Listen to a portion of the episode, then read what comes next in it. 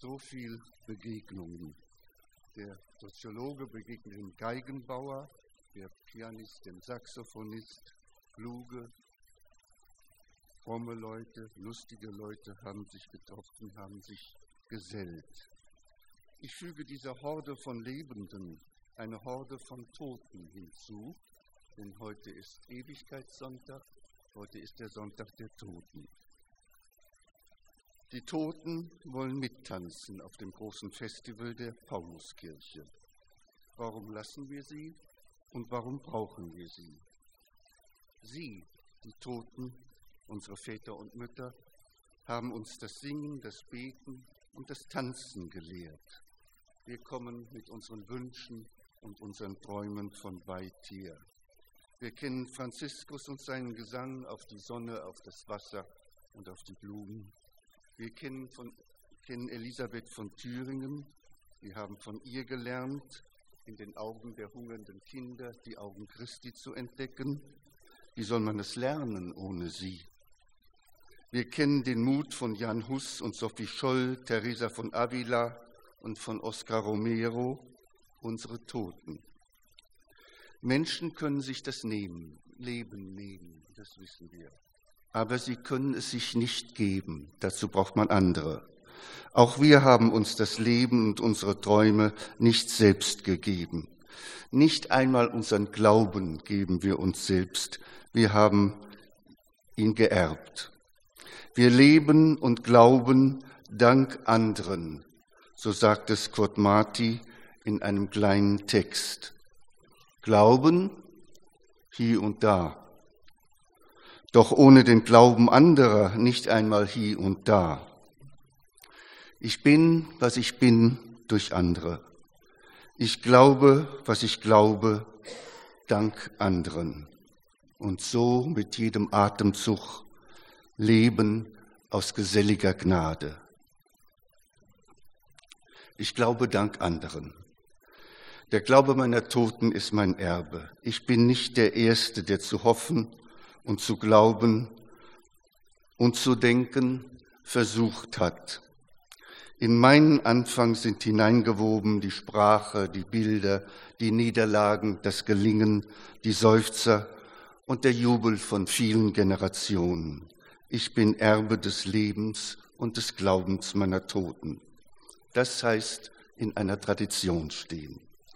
Ich teile den Glauben mit Martin Luther King, mit Katharina Zell aus Straßburg, mit Johannes Calvin und mit meiner Mutter, mit Hildegard von Bingen und mit meinem Vater.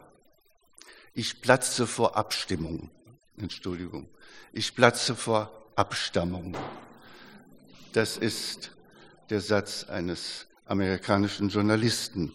Er war ein säkularer Jude und hat zu seinem Glauben gefunden, indem er, nachdem sein Vater gestorben war, das Totengebet für ihn ein Jahr gesprochen hat. Er, der Freigeist der Säkulare, stößt auf den Trost seiner Väter und Mütter, seiner Tradition.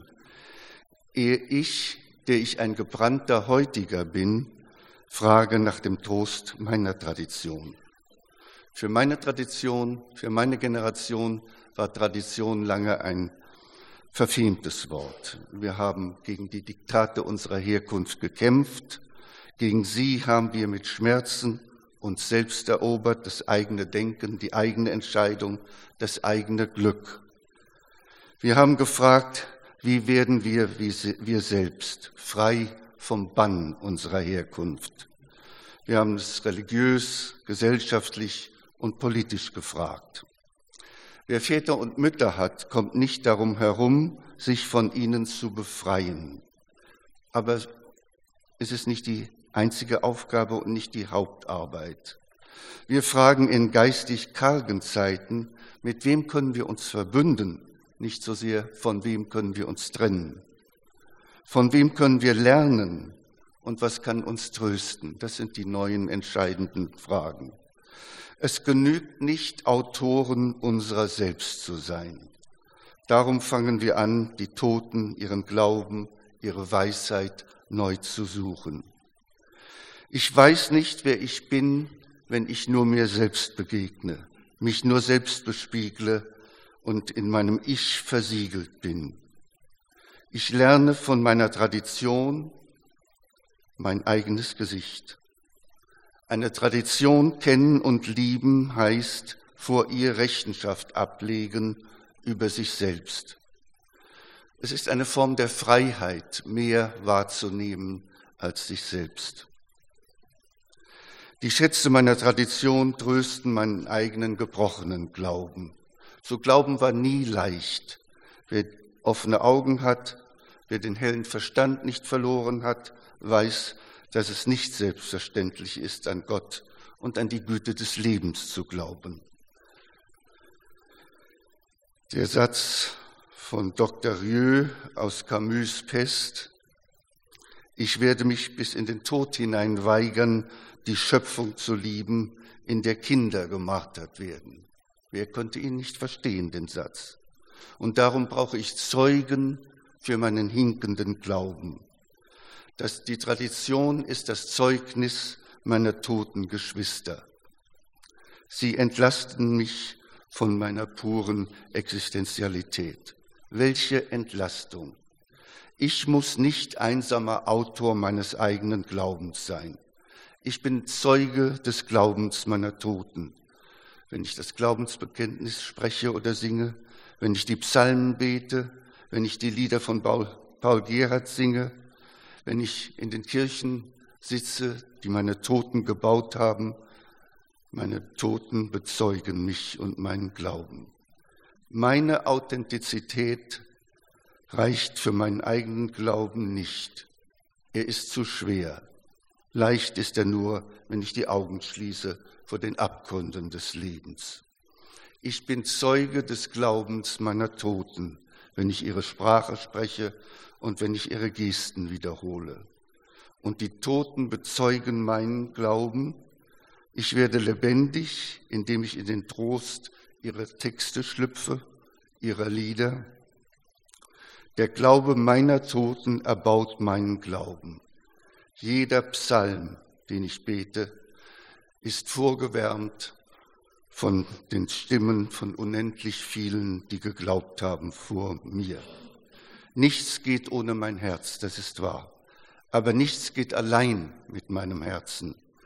Nur wer glaubt, er müsste alles sein, in allem Meister seiner selbst sein, verzweifelt an der Halbheit seines Glaubens und seiner Gebete. Weil mein Glaube mir zu nackt ist, brauchte ich die Mäntel meiner Toten. Das heißt in einer Tradition stehen, den Toten und den lebenden Geschwistern den Glauben von den Lippen lesen. Wir leben alle von einem Grund, den wir nicht selbst gelegt haben. Die Katholiken sagen, dass die Toten und die Heiligen vor Gott für uns eintreten. Bei diesem Satz wittern die Protestanten leicht Unrat. Wenn man ihn interpretiert, also nicht nur in seiner kruden Wörtlichkeit nimmt, ist es eigentlich ein sehr schöner Gedanke. Er sagt, das Leben jener Toten ist in einen Wurzelgrund gesunken, von dem wir alle leben. Der Katholizismus weiß besser, was Gemeinschaft der Heiligen ist. Nein, wir brauchen keine Heiligen als Mittler zwischen Gott und Mensch, sagt der Protestant. Und er hat recht. Ja, wir leben von mehr Broten, als wir selbst gebacken haben, sagt der Katholik. Und er hat recht. Wir sind nicht nur wir selbst. Wir sind ernährt von dem Lebensgelingen, dem Mut, der Entschiedenheit unserer Väter und Mütter im Glauben. Unsere Wurzeln reichen tief hinab bis in ihr Leben und bis in ihren Tod. Wem dieser Gedanke zu mystisch ist, der konnte ihn wenigstens schön finden. Und das ist schon katholisch genug. Noch einmal die Sätze von Kurt Marti, der fasziniert ist vom geteilten Glauben, vom geselligen Glauben, wie er sagt. Ich bin, was ich bin, durch andere. Ich glaube, was ich glaube, dank anderen und so mit jedem Atemzug leben aus geselliger Gnade. ihr toten Väter und Mütter, bleibt bei uns mit eurem Glaubenstrost. Gesellt euch zu uns. Es ist Abend geworden in unseren Glaubenslandschaften. Übrigens, jetzt eingeschoben eine kleine Nebenfrage, auf die ich selber keine Antwort weiß. Wir, glauben den Glaub, wir teilen den Glauben unserer Toten, habe ich gesagt. Wir teilen den Glauben unserer lebenden Geschwister, habe ich gesagt. Katholiken und Protestanten teilen den Glauben an Jesus Christus. Sie haben das Reformationsjubiläum im letzten Jahr sogar als Christusfest gefeiert. Und nun die Preisfrage, wie kommt es, dass sie den Glauben teilen, aber nicht das Brot am Tisch, dessen Gastgeber Christus ist? Ich weiß darauf keine Antwort.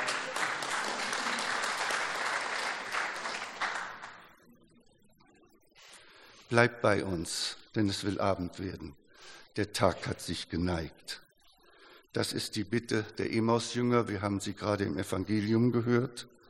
Die beiden hatten alle Illusionen verloren. Sie gehen von Jerusalem nach Emaus. Sie reden miteinander mit schwerer, hoffnungsarmen Zunge. Ein Fremder, ein Unbekannter kommt, geht mit und hört zu. Ist eigentlich unhöflich, was er macht, aber er macht's. Die Jünger bereden ihre Verluste, sie beklagen ihre zerbrochenen Träume. Sie reden über bessere Zeiten, die sie schon einmal hatten, damals, als sie jenen Wortmächtigen bei sich hatten, als das Volk ihnen nachlief, als es applaudierte und Hosianna rief, als jener Jesus sich, sie faszinierte mit Zeichen und Wundern, als er Wasser im Wein verwandelte und Brot vermehrte, und als er seine Gegner zum Schweigen brachte. Es ist vorbei, sagen sie. Sie sind ihre Illusionen losgeworden. Ich setze die alte Klage in unsere eigene Weltzeit und sehe zwei entmutigte Christenmenschen ihren staubigen Weg gehen, nach Emaus oder nach Berlin oder nach Bonn. Ich höre sie ihr Es ist vorbei Lied singen.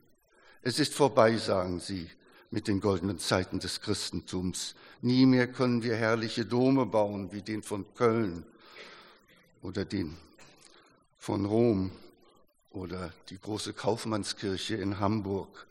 Es ist vorbei. Nie mehr werden wir geachtet, wie wir geachtet wurden. Es ist vorbei. Niemand fragt mehr nach unserem Segen, nicht einmal das Militär, das doch immer ein guter Kunde bei uns war es ist vorbei. Es ist übrigens unklar, ob diese beiden Christenmenschen Männer oder Frauen sind, katholisch oder evangelisch sind. Es lamentiert sich bei allen gleich gut. Es ging mit den Jüngern einer mit, dem sie ihre Misere schilderten, die von Emmaus und die von heute. Es geht einer mit uns, vor dem wir so oft lamentieren und nach besseren Zeiten fliehen. Was sagt er zu den Lamentationen? Er hält den Jüngern eine Predigt und uns eine Predigt. Er nennt uns töricht. Das tun Prediger oft gern mit ihrem Predigtvolk. Er behauptet, es musste ja so kommen. Er erklärt, dass der große Meister leiden und in seine Herrlichkeit eingehen musste durch das Leiden. Er hat ihnen alles genau aus der Bibel erklärt. Ob die beiden Jünger nachdenklich geworden sind, Predigten machen nicht so oft nachdenklich. Er sagt es auch uns, es musste so kommen.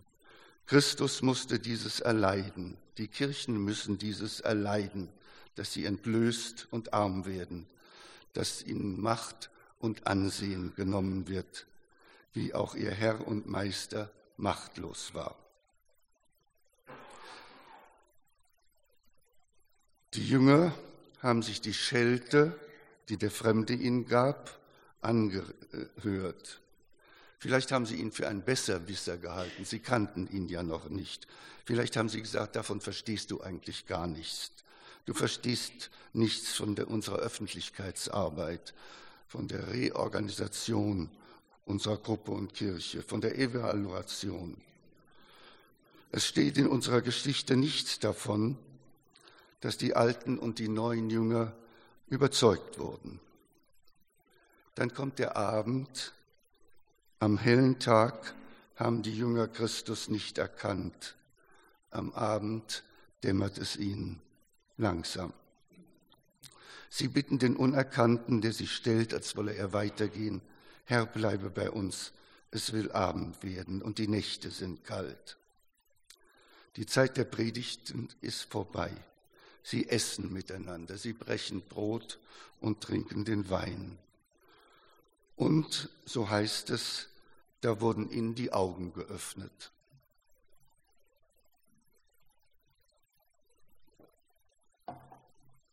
Entschuldigen Sie, bei Tucholsky gibt es einen Spruch für schlechte Redner.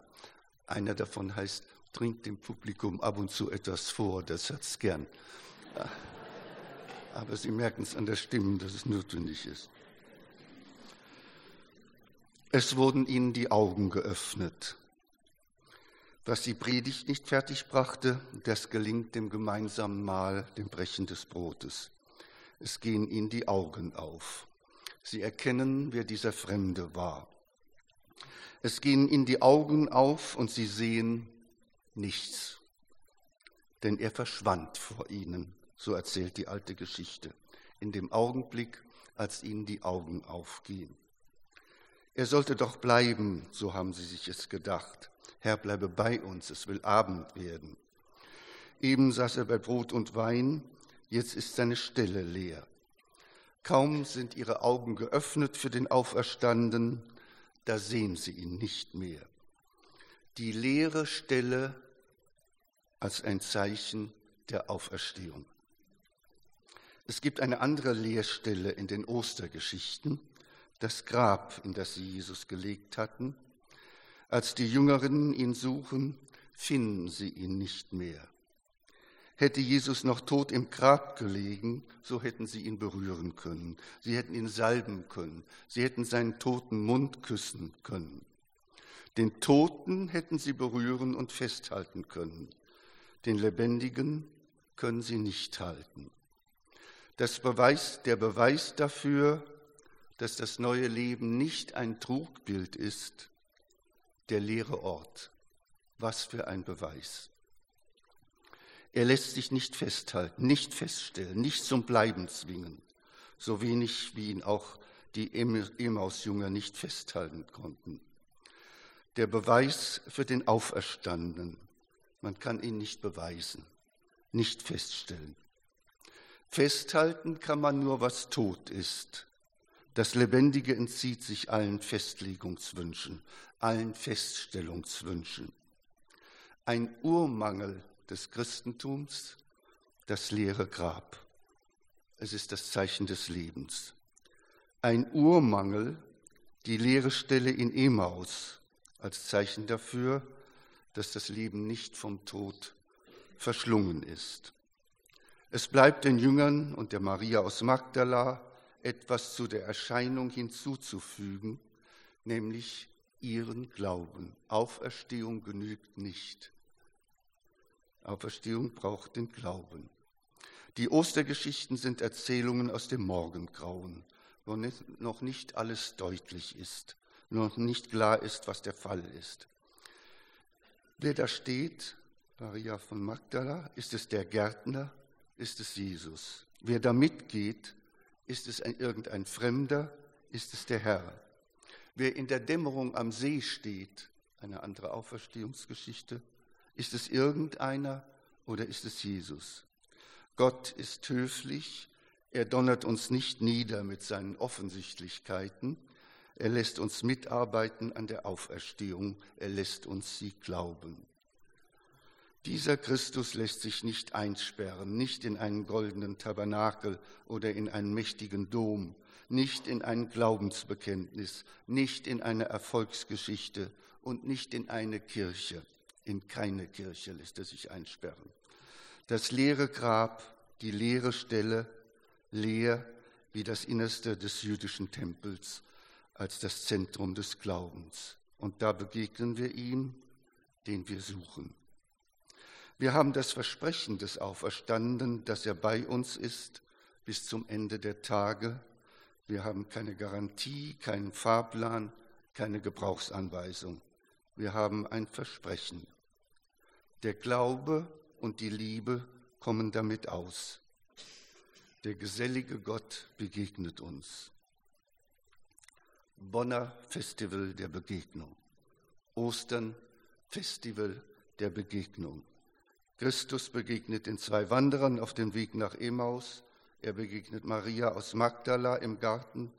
Er begegnet den Jüngern am See. Er begegnet den Frauen am Grab. Er gesellt sich zu ihnen. Der gesellige Christus, der Sohn des geselligen Gottes. Gott, unser Gesell, ein schöner Name für ihn.